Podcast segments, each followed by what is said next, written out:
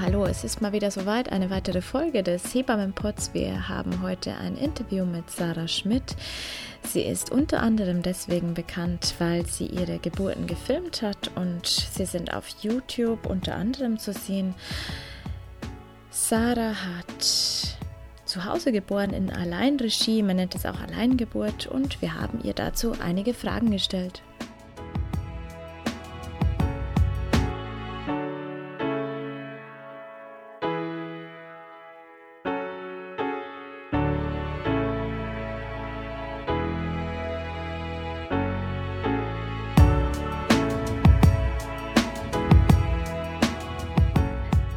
Legen wir los, oder? Würde ich mit sagen. Den, mit den Fragen. Ich würde dich ganz äh, kurz vorstellen für die, äh, für unsere Hörerinnen, die dich eben nicht kennen. Und du darfst gerne ähm, ex, äh, ergänzen. ergänzen. wenn ich es nicht richtig mache. Äh, du bist 1981, glaube ich, geboren, oder? Äh, ja. in, du hast auf jeden Fall in Halle studiert. Bist du denn dort auch geboren? Ich bin da auch geboren, ja. Und Na ich bin da aufgewachsen in Jesnitz, Anhalt, bin ich aufgewachsen, bei Bitterfeld. Ah ja. Okay. Äh, dann hast du äh, studiert Medizin und bist Ärztin.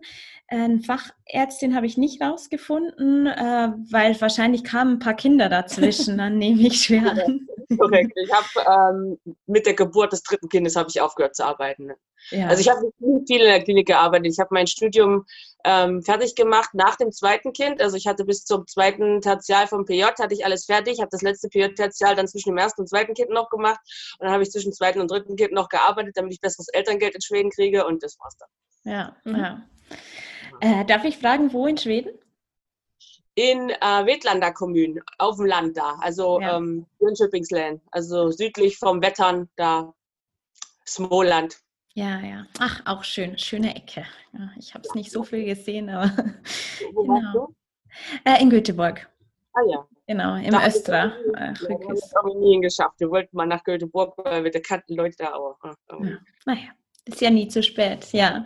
Äh, dann bist du auf jeden Fall, äh, hast du Schweden wieder verlassen und jetzt seid ihr im Elsass ansässig, wenn ich das richtig verstehe. Ähm, du hast acht Kinder Mhm. sieben davon als Alleingeburt zu Hause, in Alleinregie und eine Hausgeburt, die ja auch zu, also es sind ja alles Hausgeburten, aber die erste Geburt sozusagen in Begleitung einer Hebamme und die, genau. genau. Einmal Zwillinge dabei auch. Genau, die sind jetzt auch schon, äh, ich habe ein Video gesehen, die krabbeln wahrscheinlich schon gut durch die Gegend jetzt, oder? Die werden jetzt im April, werden die ein Jahr. Ah ja, wunderbar, dann laufen sie ja schon fast durch die ja, Gegend. Ja, genau, so einen Schritt hat einer schon gemacht. Ah ja, der Junge schneller. Nee, das Mädchen ist schneller. Ah, ja. ja. sehr schön. Äh, wir haben ein paar Fragen vorbereitet, weil uns ja vor allem äh, dein Blick auf die Geburten interessiert.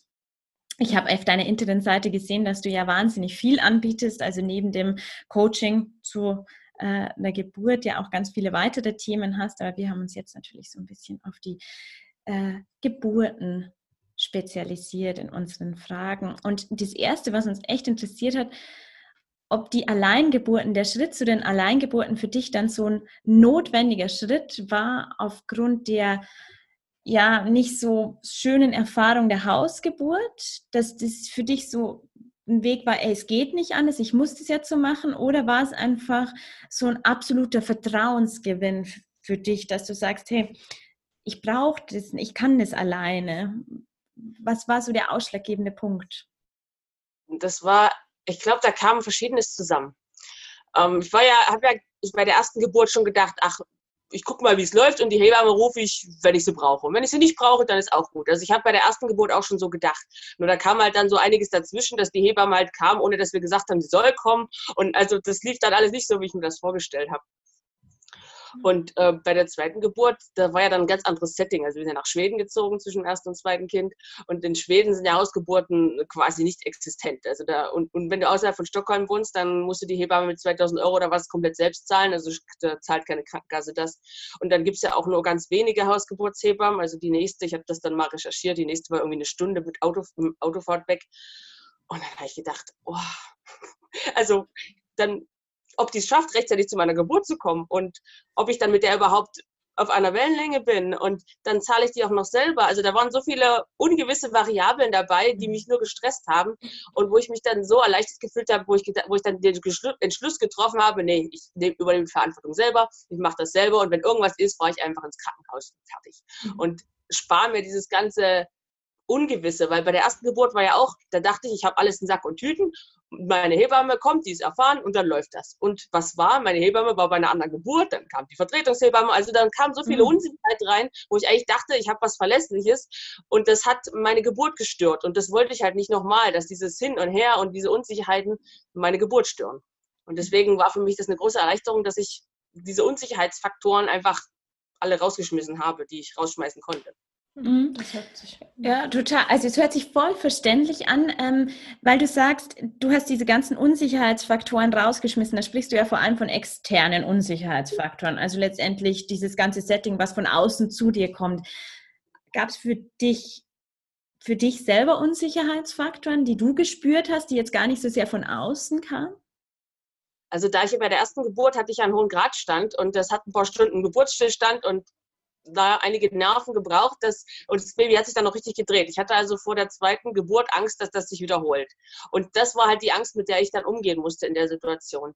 Aber ich habe auch gewusst, ich muss das mit mir selber ausmachen und das hilft mir jetzt nicht, wenn andere auch noch ihre Ängste damit reinbringen. Deswegen habe ich die erste Geburt auch ganz alleine gemacht, weil ich habe gemerkt, ich muss mit meiner eigenen Angst klarkommen. Ich kann nicht noch die Ängste anderer Leute, Leute handeln in dem Moment, sondern ich muss mich ganz auf mich besinnen und meinen Körper einfach machen lassen. Und wenn es tatsächlich schief geht quasi, wenn es wieder zum Geburtsstillstand kommt, kommt, es geht nicht weiter, dann muss ich halt ins Krankenhaus fahren.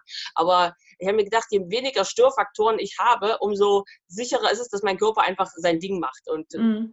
ja, das gut funktioniert. Mhm. Wie, wie gehst du mit Angst um, wenn du die spürst? Also wenn jetzt äh, bei der ersten Geburt äh, merken, okay, ich muss es mit mir selber machen, aber was, was sind so deine Herangehensweisen? Also schaltest du ab, äh, nimmst du nichts mehr wahr oder wie machst du es dann? Meinst du jetzt in der Akutsituation ja. oder meinst du im Vorab, vorhinein? Äh, beides weil, letztendlich. Weil ich habe mich auf diese erste Alleingeburt dann halt sehr ausführlich vorbereitet. Also ich habe diese ganzen Ängste angeguckt, also wo man halt so vor Angst hat, Nabelschnur um Hals und Kind atmet nicht. Und also, also dieses Ganze, was mache ich, wie kann ich es vorbeugen, was passiert im schlimmsten Fall, wie merke ich schon vorher vielleicht, dass irgendwas nicht so ganz in Ordnung ist. Also ich habe mir ganz, ganz viel Wissen angeeignet und geguckt, wie gefährlich ist denn jetzt das wirklich und was kann man jetzt machen, dass das so sicher wie möglich abläuft. Und mhm. also dadurch hatte ich dann eigentlich schon 99 Prozent meiner Ängste ähm, quasi eliminiert. Und mhm. dann da gab es halt noch so einen Restangst, der so, der so unspezifisch ist. Ne? So Angst, die einfach so hochkommt, wo man merkt, wow, also wo man, die man nicht greifen kann, wo man nicht sagen kann, ich habe jetzt Angst vor dem und dem, sondern einfach nur so was Undefinierbares. Und das habe ich dann aber gemerkt, das gehört auch irgendwie dazu. Und speziell am Ende der Schwangerschaft, wo dann die Hormone nicht mehr, also so, wo die Hormonlage sich ändert und man weniger emotional stabil ist, ist das, habe ich das dann in meinen Schwangerschaften beobachten können. Immer dann kamen auch Ängste, so, die man nicht greifen konnte.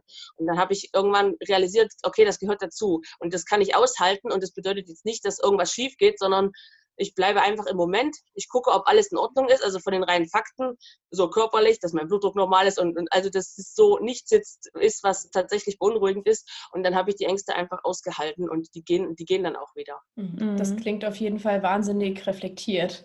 Also das ist ja ganz richtig, dass einfach ein gewisses Maß an Angst oder Respekt ja eigentlich in jeder Schwangerschaft in irgendeiner Phase oder in irgendeinem Trimester auftaucht. Ja. Und man das sich äh, nimmt, anschaut und dann auch wieder gehen lassen kann. So. Also das äh, berichten zumindest viele Frauen, so, äh, die ich so in den Vorsorgen sitzen habe, dass sie halt in dem einen Moment so ganz entspannt sind und überhaupt keine Angst haben, Kind kann jederzeit kommen, kein Problem. Und dann ist halt Phase, wo sie denken, auf einmal so ein, naja, so ein, so ein Angst. Schub mhm. haben. Und ich glaube, ja, das, wie du sagst, das ist völlig normal. Aber es ist cool, dass du es so ähm, reflektierst, auch so, dass es.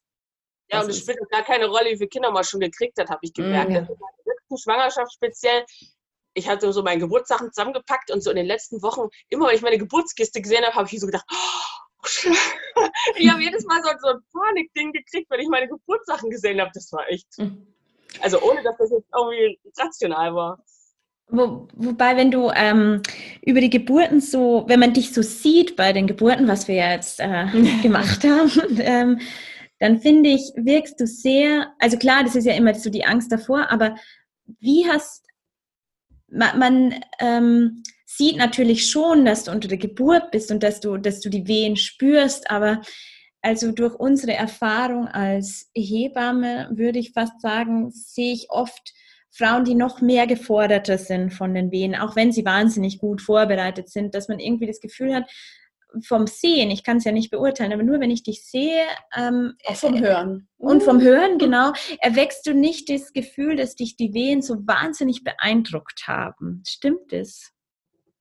Ähm, meistens nicht. Also ich hatte solche und solche Geburten. Bei den Zwillingen zum Beispiel, da hatte ich überhaupt nicht so eine Übergangsphase, wo ich gedacht habe, oh, jetzt sterbe ich gleich und gleich mich zerreißt. Aber solche Geburten hatte ich auch. Das waren mhm. aber immer so kurze Momente, eigentlich kurz vor der Pressphase, wo ich vor denen ich auch dann Angst hatte, wo ich gedacht habe, boah, es ist, also das ist, wo es dann schon echt ans Limit geht, so. Aber ich weiß nicht, ich mache das, ich, ich bin dann in dem Moment nicht unbedingt laut deswegen. Mhm. Aber ich kenne ich kenne diese Momente, aber eben eben nicht von jeder Geburt, ne? Das ist das Komische. Manchmal manche Geburten, die fand ich echt grenzwertig so in, in dieser in dieser Situation und andere wie bei den Zwillingen, wo ich wo ich noch so mit meinen Kamerafrauen da so geschäkert habe und genau.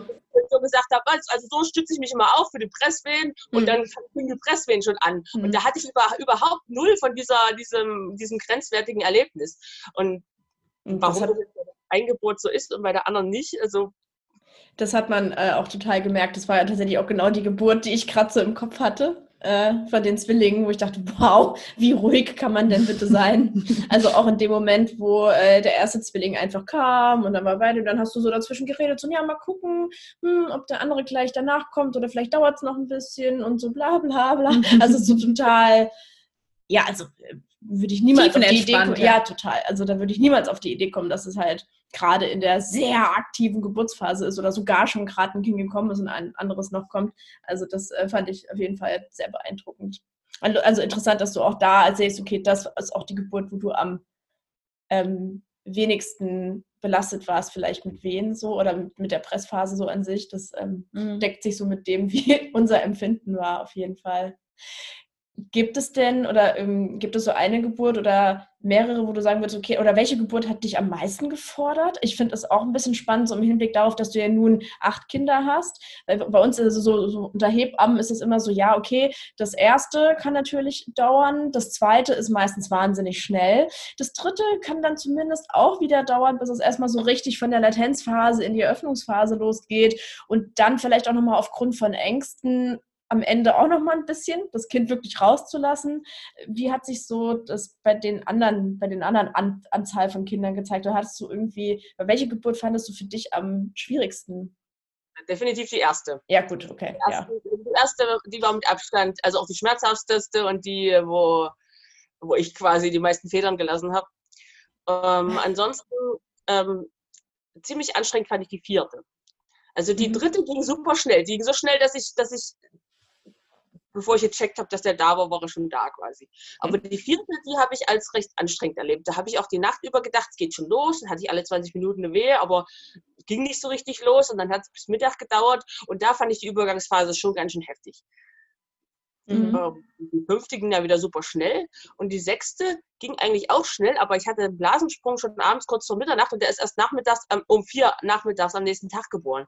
Und das war eigentlich vom, vom Mentalen her, diese Wartezeit auszuhalten, mhm. wann geht die Geburt jetzt richtig los, war eigentlich die Herausforderung. Also abzuschecken, ist alles in mhm. Ordnung, nicht gut, bewegt sich, alles, also so von den Fakten her und dann im Kopf locker zu bleiben, okay, es wird losgehen, es wird losgehen. Mhm. Und halt sich so lange abzulenken, bis es eben losgeht. Und mhm ja, das war in der Hinsicht herausfordernd, also aber nicht körperlich, sondern eher. Ja, ja, dieses Warten, dieses Hinwarten dann einfach, das kann ich gut nachvollziehen.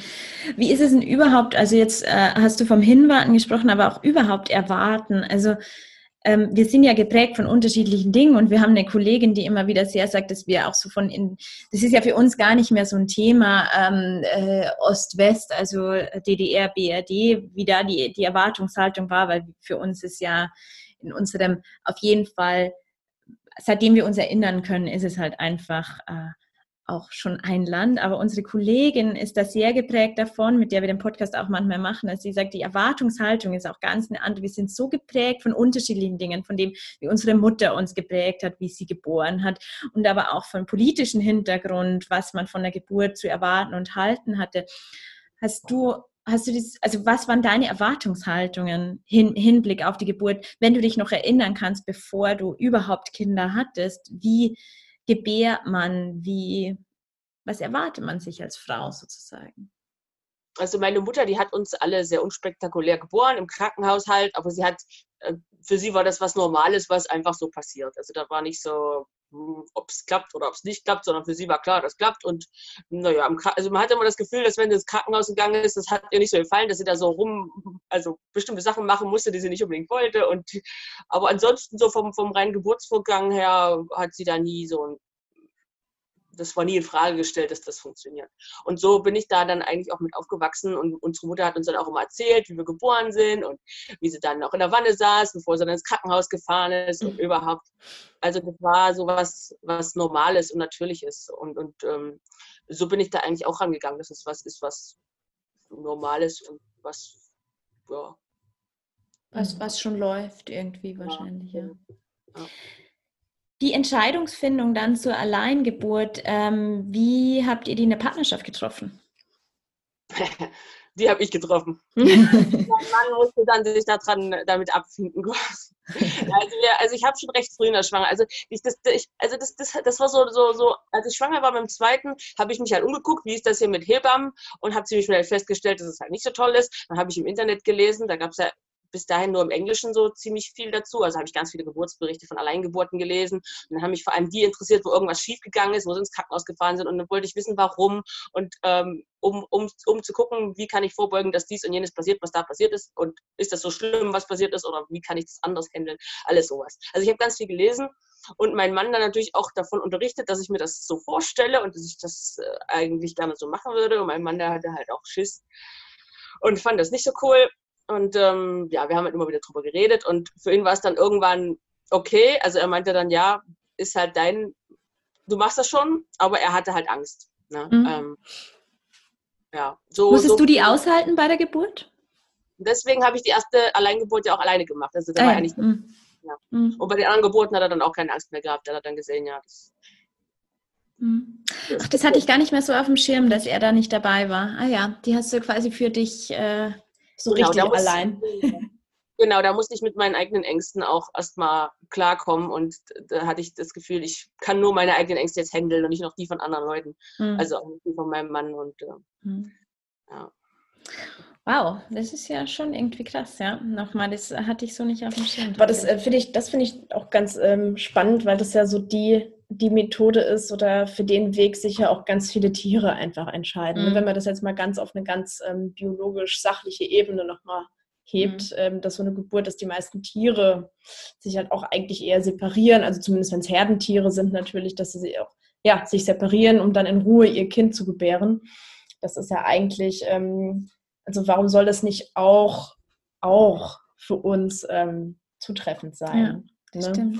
Also es kommt natürlich ganz darauf an, wie angstbesetzt ich da reingehe und ob ich generell sehr vielleicht äh, die Gesellschaft brauche oder den ähm, ja oder den Partner oder die Partnerin dabei brauche, aber im Grunde, also rein biologisch, ähm, ja, es macht ja macht es einfach ja. Sinn. Ne? Ich meine, wir sind letztendlich auch Säugetiere. Ähm, ja. ja.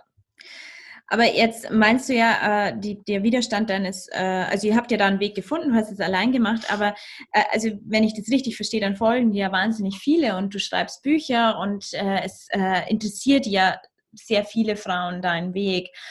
Ähm, das ist natürlich immer erfreulich und auf positives Feedback äh, hofft man ja auch und das schön, aber hast du auch eben die Stimmen, die dich mhm. angreifen und sagen, weil du gehst ja jetzt nicht den klassischen Weg, würde ich jetzt sagen. Mhm. Das ist ja schon ja. was sehr Spezielles. Könnte man so sagen. Ja. äh, insofern, äh, diese Widerstände, spürst du die? Ja, klar, na klar. Also ich habe, also ich, ich habe recht früh, oder irgendwann habe ich dann die Kommentarfunktion unter meinen Geburtsvideos abgeschaltet, weil das dann halt also kein, kein ja. fruchtbarer Austausch war, sondern. Das kann ich mir vorstellen. Vorwiegend Beleidigung und, und, und ja. sowas. Und da, da hatte ich einfach keine Lust drauf. Und das, das hätte ich auch gemacht, glaube ich. ja, das ist einfach nicht, auch nicht, das ist mir zu was Wertvolles, als dass ich das so breit getreten haben will. Und ähm, ich, ich kann das aber aushalten, ich kann aber Kritik und sowas aushalten und ich finde es auch wichtig, dass darüber geredet wird.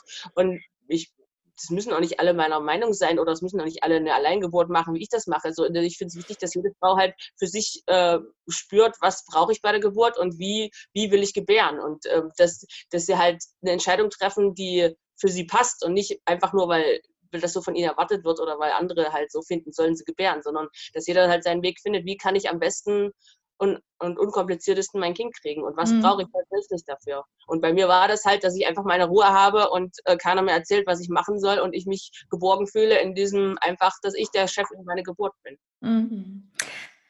Du schreibst ja Bücher, aber was gibst du, was würdest du den Frauen, also was ist so das also wir brauchen jetzt nicht sagen, was das Problem in der Geburtshilfe ist, so im Allgemeinen. Ich glaube, das ist sehr vielfältig und uns allen irgendwie äh, bekannt. Aber was ist so, was ist so deine, deine Hauptmessage für die Frauen an, an sich? Also so dieses wieder Vertrauen in die eigenen Fähigkeiten oder wo siehst du für dich, weil du bist ja mehr mit den Frauen in Berührung, du bist jetzt nicht so sehr mit dem Gesundheitssystem und den ganzen mhm. ähm, Dingen, die da nicht so laufen in Berührung. Was, was ist so dein Hauptpunkt oder warum suchen dich die Frauen meistens, wenn du das sagen kannst? Was ist so das?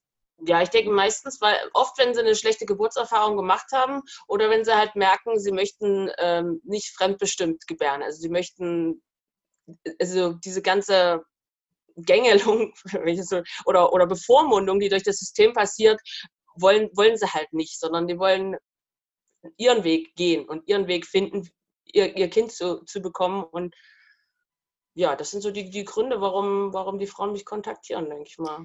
Kannst du, kannst du sehen, wenn du irgendwie hörst, jemand äh, oder eine bekannte Freundin geht in die Klinik und man kennt ja so diese Wege oftmals, wie es ähm, so läuft. Ich meine, nicht oder laufen kann. Oder mhm. laufen kann für, genau. Ähm, kannst du das dann so hinnehmen für dich? Sozusagen? Ja, klar. Ja. Na klar, das ist ja ihre Geburt. Sie muss ja damit glücklich ja. werden, nicht ja. ich. Also ich meine, jedes Leben, also wenn wir alle gleich, alles gleich machen würden, das wäre schrecklich. Also mhm. da, wären wir ja alle Kopien voneinander. Wenn die, wenn die Frau in die, sich in der Klinik wohlfühlt und, und da eine gute Geburtserfahrung hat, wieso soll ich ihr das malig machen? Ist ja nicht meine Geburt. Ich mhm. muss so gebären, wie ich das am besten finde und sie muss das machen, wie sie das will. Also. Mhm. Nee, absolut. Das, also ich, ich glaube, ich muss meine Frage nochmal umformulieren. Mir geht es manchmal einfach so, dass äh, natürlich würde ich, äh, würde man ja keinen Kommentar dazu abgeben können oder wollen. Also das ist ja, wie gesagt, eine ganz eigene individuelle Entscheidungsfindung, die auch jeder Frau so zusteht. Aber manchmal äh, erwächst in mir manchmal das Gefühl, dass ich einfach für viele Frauen schon vorher zu wissen meine, wie es dann läuft und es mir nicht gefällt, wie es dann einfach manchmal läuft, weil man halt in diese Kaskaden reinkommt. Ich meine, das ist ja jetzt auch äh, äh, kein Geheimnis, dass, dass diese Geburtshilfe eine ganz hohe Interventionskette äh, hat gerade oder Interventionsrate in Deutschland oder auch in Europa im Allgemeinen oder weltweit vielleicht sogar gesehen. Deswegen ist es ja immer so die Frage, man muss da relativ neutral drauf reagieren, aber selbstverständlich hat man ja diese Gefühle im, im Hinterkopf, die man vielleicht nicht formuliert, aber trotzdem hat. Ja, aber es nützt, das nützt ja nichts. Also da muss man sich selber zurückstellen. Also ich versuche dann so gut aufzuklären wie möglich. Also die verschiedenen Optionen, die eine Frau hat, auch wenn sie in die Klinik gehen will. Ich meine, sie muss ja zum Beispiel nicht bei den ersten Wehen gleich hinrennen, sondern mhm. sie kann ja zu Hause sich eine Weile einwehen, bis das Ganze stabiler ist quasi und nicht so leicht störanfällig durch halt Ortswechsel und mhm. fremde Leute und so weiter. Also da gibt es ja verschiedene Möglichkeiten. Oder dass man guckt, in welche Klinik man geht, dass die eine niedrige Kaiserschnittrate haben zum Beispiel. Mhm. Oder dass man sich eine Dula mitnimmt. Oder also da gibt es ja so viele Möglichkeiten, wie man sich navigieren kann in dem System. Und wenn jemand das halt nutzen will, dann muss er halt gucken, wie mhm. kann er das am besten für sich nutzen. Und dann bin ich eher pragmatisch und versuche dem ihr versucht der Frau halt in in ihrem Weg zu helfen, statt jetzt zu denken, naja, das könnte alles passieren an Kaskaden, das weiß ich natürlich. Und wenn die Frau, also wenn wir darüber kommunizieren, dann, dann kommuniziere ich das auch mit ihr, aber so als Information quasi, dass sie weiß, worauf sie sich einstellen muss, wenn sie diesen Weg geht, aber nicht jetzt mhm. so um, also. Mhm.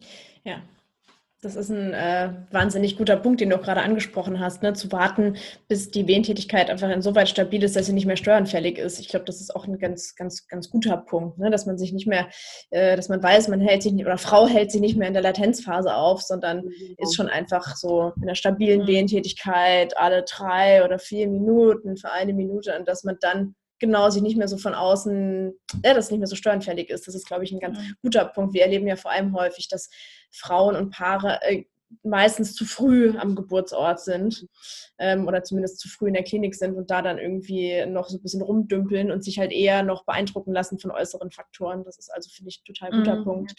Ähm, kannst du vielleicht noch mal kurz sagen, das wirst du wahrscheinlich immer und ständig gefragt, ähm, aber wie hast du dich denn konkret vorbereitet auf mögliche ja, also mögliche Komplikationen oder Notsituationen, das hast du ja mit Sicherheit getan oder zumindest, sag ich mal, bei den ersten Alleingeburten wahrscheinlich nochmal ein bisschen mehr vielleicht, aber hattest du so, oder vor, vor, was hattest du, wenn du vor irgendwas Respekt hattest, den meisten Respekt? Gab es da irgendwas? Und, oder genau, wie waren so die Vorkehrungen? Also die meiste Angst hatte ich eigentlich, dass sich die erste Geburt wiederholt mit einem Geburtsstillstand, der, der nicht sich beheben lässt. Mhm, und ja. inzwischen ist meine Beobachtung, dass das auch der, der häufigste Grund ist, warum Hausgeburten oder Alleingeburten abgebrochen werden. Geburtsstillstand. Ja. Und ähm, inzwischen weiß ich vieles, was man machen kann, um einen Geburtsstillstand zu mhm. überwinden, mhm. aber damals wusste ich nicht so viel. Also das war mhm. vor allem das, wo ich davor Angst hatte, dass das wieder passiert.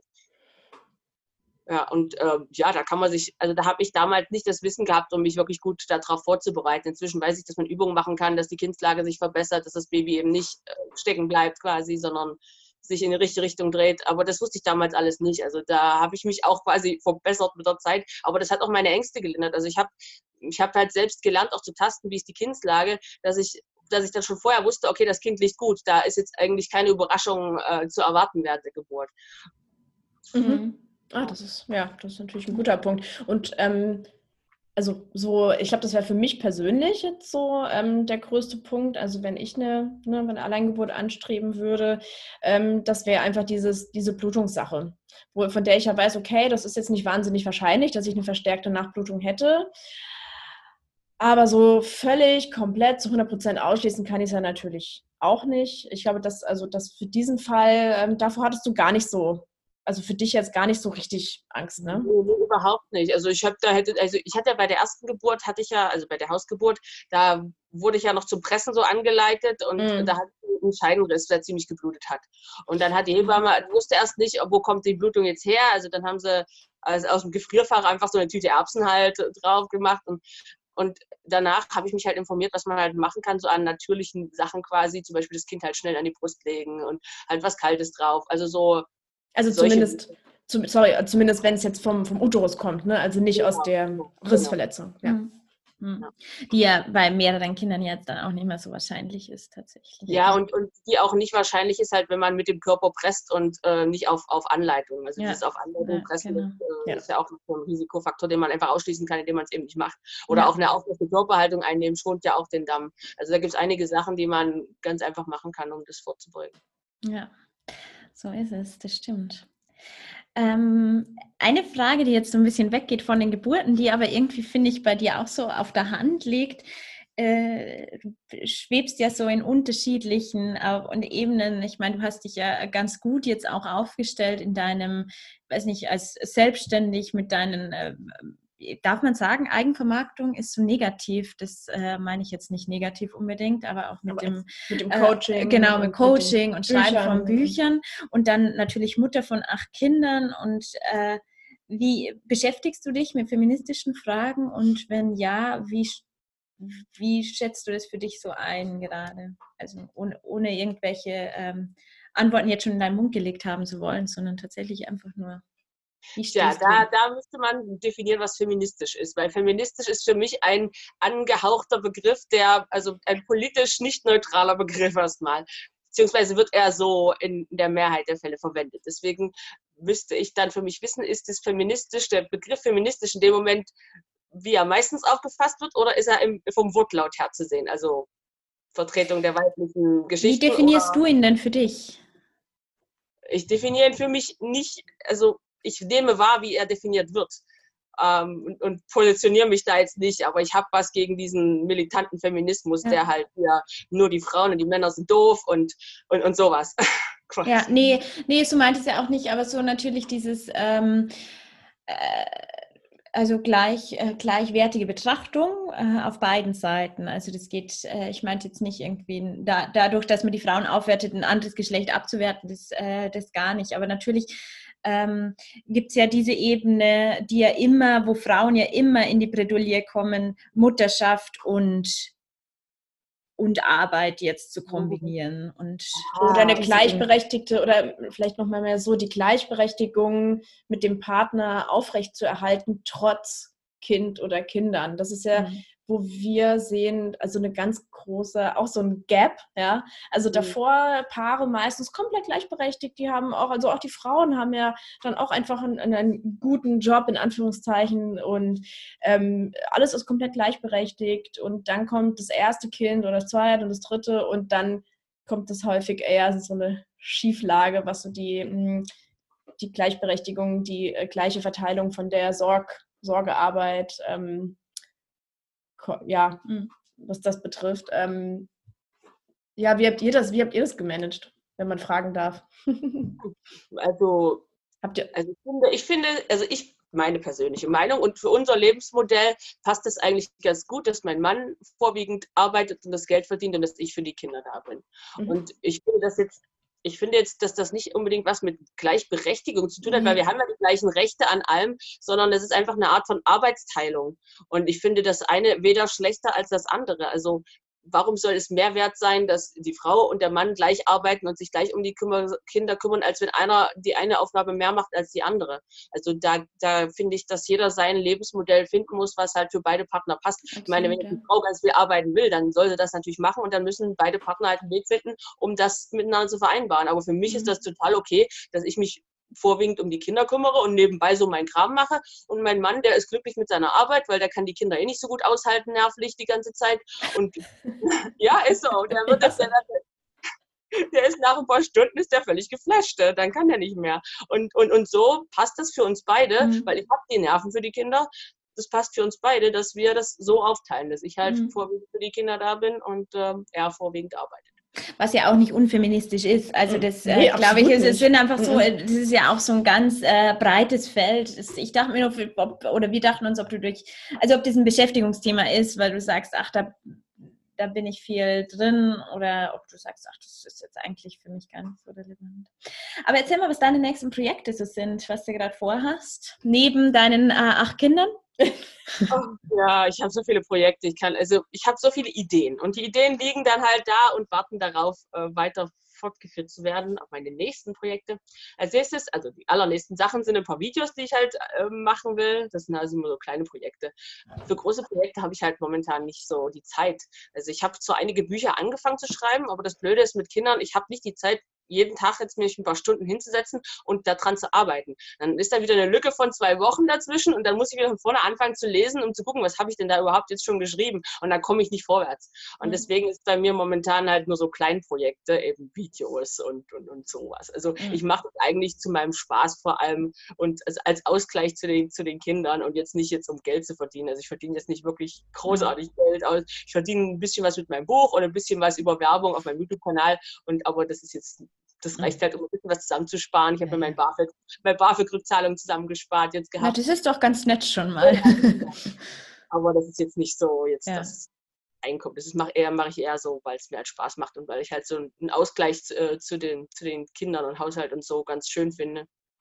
Jetzt bist du ja wirklich äh, richtig drin in dem Thema Geburten. Ich meine, du hast jetzt äh, die Kinder, die äh, ja auch noch alle klein sind und das ist eines der größeren Projekte für die Zukunft. Aber ist es eine Überlegung in irgendeiner Form Geburtsbegleitung, also egal in welcher Profession, äh, also Dula, Hebamme, äh, Gynäkologin. Gynäkologin, ganz egal. Aber ist das noch ein Thema für dich, dass du sagst, ich würde mal Geburten begleiten wollen auch? Also momentan, was ich öfters mache, ist halt online, Online-Geburtsbegleitung. Ach, machst du tatsächlich, ah, ja? Wow. Ja, ja, also Frauen, die mich halt anschreiben, was weiß ich, vor der Geburt, während der Geburt, ähm, hier geht es jetzt gerade nicht weiter und ich weiß nicht, was ich machen soll und dann mache ich halt das, was es halt gerade braucht.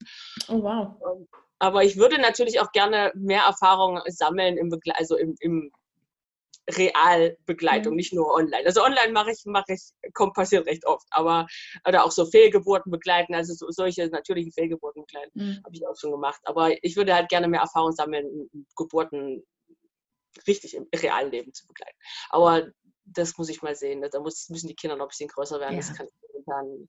Ne, das ist eh klar. Hm, genau. Das ist momentan schwierig. Also ich könnte mir eigentlich alles Mögliche vorstellen. Also ich finde ich finde Dula schon schön, weil man halt, weil ich sowieso so äh, das medizinische, naja, Aber ich, ich könnte mir vorstellen, dass ich nochmal Facharzt für, für Gynäkologie und Geburtshilfe mache und dann in der Klinik. Also ich könnte mir eigentlich vieles vorstellen. Ich habe auch schon überlegt, ob ich vielleicht Hebamme werden sollte, weil, weil ich eigentlich eher so dieses Nichtmedizinische besser finde als dieses ja, aber ich muss mal gucken, wo mich mein Weg dann ja. Wobei man da auch sagen muss, dass es natürlich äh, sehr schön wäre für die, für die klinische Geburtshilfe eine Gynäkologin zu haben, die da hättest ja auf jeden Fall ein Alleinstellungsmerkmal. Ja, die da so an Geburten rangeht als natürlichen Prozess und äh, das so völlig als selbstverständlich sieht und das eben nur äh, eingreift, wenn es unbedingt sein muss. Das wäre natürlich auch fantastisch, so eine Gynäkologin im Kreißsaal zu haben. Ja, ja, ich, ich, ich weiß halt nicht, ob ich das kann, weil wenn ich, wenn ich diese Geburten im Krankenhaus sehe, also ich, ich habe die, habe ja im PJ, habe ich ja ein Tertial in der, in, im Kreissaal gemacht und ich fand das schon ziemlich traumatisch, das anzusehen, was da passiert. Hm. Ich, weiß, ich, weiß, nicht, ob ich das, also ob ich das kann, also ja. ob ich das Gewalt und, und, und das, ich weiß nicht, wie viel Einfluss ich haben werde und ob ich damit umgehen kann. Also ich fand das ja, als, als Gynäkologin ja schon mal in der, im Zweifel ein bisschen mehr als als Hebamme, ja, muss man ja leider sagen. Weil man ja auch in seiner Peer Group ist und da ja, ja irgendwie auch äh, bestehen muss. Ja. ja, also ich, ich muss mal gucken, wie mich das mhm. Aber ich hätte auf jeden Fall, habe ich Lust, da, da was zu machen. In der Richtung. Mhm. Ich gucke gerade nochmal auf unsere Fragen, aber das, was äh, ich so wissen wollte, was wir so wissen wollten, haben wir gefragt. Hast du noch was offen, Jasmin? Ähm, naja, vielleicht wäre es so vielleicht doch nochmal ganz schön, so für unsere Hörerinnen. Ähm, es sind ja nicht nur schwangere Frauen, die uns hören, optimalerweise ja auch andere interessierte Menschen. Ähm, aber was wäre so, na, so dein Haupttipp, den du jetzt einer Schwangeren geben würdest, die jetzt, ach, was weiß ich, in der Mitte der Schwangerschaft oder 22. Schwangerschaftswoche ist, ähm, in Hinblick auf die Geburt, äh, vielleicht auch als Geburtsvorbereitung. Was würdest du dir für Tipps geben? Sie sollen sich reinhören, was sie will, was sie für eine Geburt haben will und was ihre Ängste sind und das mal angucken. Weil je mehr man seine Ängste reflektiert hat, umso weniger man in Angst ist, umso mehr kann man eine angstfreie Entscheidung treffen. Und sich von Angst leiten zu lassen, das ist in der in, in Hinsicht Geburt oft, je mehr man im Vertrauen ist und bei sich selber, umso mehr kann man einen guten Weg gehen und nicht einen in Angst, der dann zu immer mehr Intervention führt. Und, und Frauen, die halt so aus Angst raus handeln, die gehen dann wegen jedem kleinen bisschen, wenn sie merken, der Bauch wird hart, immer wieder zum Frauenarzt. Dann werden sie ins Krankenhaus gelegt wegen eventuell vorzeitiger Wehen, die dann doch keine sind. Also dieses aus der, aus der Angst rauszukommen und sich zu informieren, was ist normal, was ist nicht normal, in den Körper reinzuspüren, wie funktioniert mein Körper und wo sind seine Grenzen und also dieses, was ist normal, das äh, finde ich eigentlich, also als auch als Vorbereitung auf die Geburt total wichtig, dass man sich nicht, also wenn man in dieser, in, in diesem normalen Vorsorgesystem drin ist, ist es ja ganz leicht, sich von dieser Angst, die, die da, die da mitkommt, also diese ganze Überwachung und das Suchen nach Pathologien, sich in diese Angst, in diese Angst mitnehmen zu lassen und dann eine richtig interventionsreiche Geburt zu haben. Weil man muss ja alles überwachen, um damit nichts schief geht. Und das ist ja von Anfang an der Ansatz. Und mhm. wenn man da rauskommen kann und dann ins Vertrauen kommen und im Vertrauen, dass es gut wird und dass der Körper schon weiß, was er macht, dass man auch weiß, ich habe Einfluss darauf. Also ich muss nicht einfach nur immer nach Pathologien suchen lassen, sondern ich habe Einfluss darauf, dass es gut geht, indem ich mich gut um mich kümmere, indem ich auf meine Ernährung achte und auf meine Gesundheit und und, und, und diese Dinge, dann, dann hat man auch eine Chance, eine andere, einen anderen Weg einzuschlagen Richtung Geburt und nicht aus Angst raus zu handeln, sondern eben im Vertrauen. Mhm. Ja. Das sind doch voll schöne, schöne Worte so zum ja, aber ja, so simpel, aber ja. ähm, so ähm, wahr. Ja. Also das Auseinandersetzen mit Ängsten und was will ich eigentlich bei der Geburt? Einfach mal, ne, was, was Oder im was, Leben allgemein. Ja, nicht so die Frage, was wird denn gemacht bei der Geburt, sondern was will ich für meine Geburt? Ne? Das finde ich ganz schön eigentlich. Ja, Sarah, hast du noch irgendwas, äh, was du gerne berichten möchtest, was wir jetzt nicht gefragt haben, du aber sagst, das will ich jetzt noch äh, erzählen, erzählen. loswerden. Ich glaube, ich habe alles gesagt. Du hast auch alles gesagt. Ja, cool. Ja, dann würde ich äh, ähm, mal die Aufnahme jetzt erstmal. Also ich, man kann ja kurz noch darauf hinweisen, so, ne, was so, Sarah sorry. vielleicht auf ihrer, auf ihrer Webseite, auf ihrem Blog so macht und das ähm, sie sich noch mit ein paar mehr Themen beschäftigt als jetzt nur Geburt. Du ernährst, äh, du, ernährst mhm. du beschäftigst dich ja ähm, sehr viel auch mit ähm, Ernährung, also von Kindern und auch, ich glaube, auch in der Schwangerschaft, ne, nach Weston Prince und so weiter. Ähm, Weston Price, Prince Price. Ähm, und was machst du noch? Du machst ähm, viel bei Windelfrei. Ja, also die ganzen Themen eigentlich, auf die ich gestoßen bin, dadurch, dass ich Kinder gekriegt habe. Mhm. Ne? Ja, absolut. An, dass das erste Kind Karies gekriegt hat, also musste ich mich damit auseinandersetzen, was mache ich denn, wenn das Kind Karies hat und sich beim Zahnarzt komplett verweigert. Dann, so bin ich auf diese ganze Ernährungsschiene mhm. gekommen. Ja. Dann, dann halt habe ich ausprobiert, was funktioniert denn gut und diese Wegwerfwindeln konnte ich nicht leiden und das Abhalten hat auch gut funktioniert oder auch Tragen und wie geht man mit Kindern um, die halt total unruhig sind und also Pucken habe ich dann für mich entdeckt ja, und dann, wenn die Kinder größer werden, mein, meine ersten zwei Kinder sind ein bisschen kompliziert, also so ADHS, Asperger-mäßig, Autismus, die sind halt, da muss man gucken, dann funktioniert das mit dem Kindergarten nicht und Schule wurde auch verweigert, so bin ich zum Homeschooling gekommen mhm. und ja, so hat sich das eigentlich alles über meine so Kinder... ergeben sich die Themen über die Kinder, genau. ja, genau. Ja. Nee, mit den Kindern. Ja, nur deshalb, weil ähm, das ja auch interessant sein mhm. könnte für unsere Hörerinnen, da einfach mal sich vielleicht eine Inspiration zu holen, weil du ja eine sehr positive Seite hast, Birth Positive sowieso und ähm, deswegen erwähne ich das nochmal einfach mhm. an dieser Stelle und ähm, genau, du hast auch ein Buch geschrieben, also nee, du hast drei Bücher geschrieben, also die auch veröffentlicht sind, glaube ich schon. Oder ja, genau. auf jeden Fall Alleingeburt ist ja dein erstes Buch, glaube ich. Ne? Genau, und dann so und dann noch zwei kleine, also so ein Mutterpass, den man selber ausfüllen kann halt und noch so ein, so ein Schwangerschaftsbegleiter, der so ein bisschen locker ist, so, wo man aber auch sich Notizen machen kann und wie man mhm. sich fühlt und so Gedanken, wo man halt so aufschreiben kann. Genau, aber auf jeden Fall der Hinweis, da könnt ihr doch mal reingucken bei auf Sarahs Webseite, wenn euch das interessiert. Genau, da habe ich auch eine Menge Geburtsberichte von Alleingeburten ja. und von selbstbestimmten Geburten. Und mhm.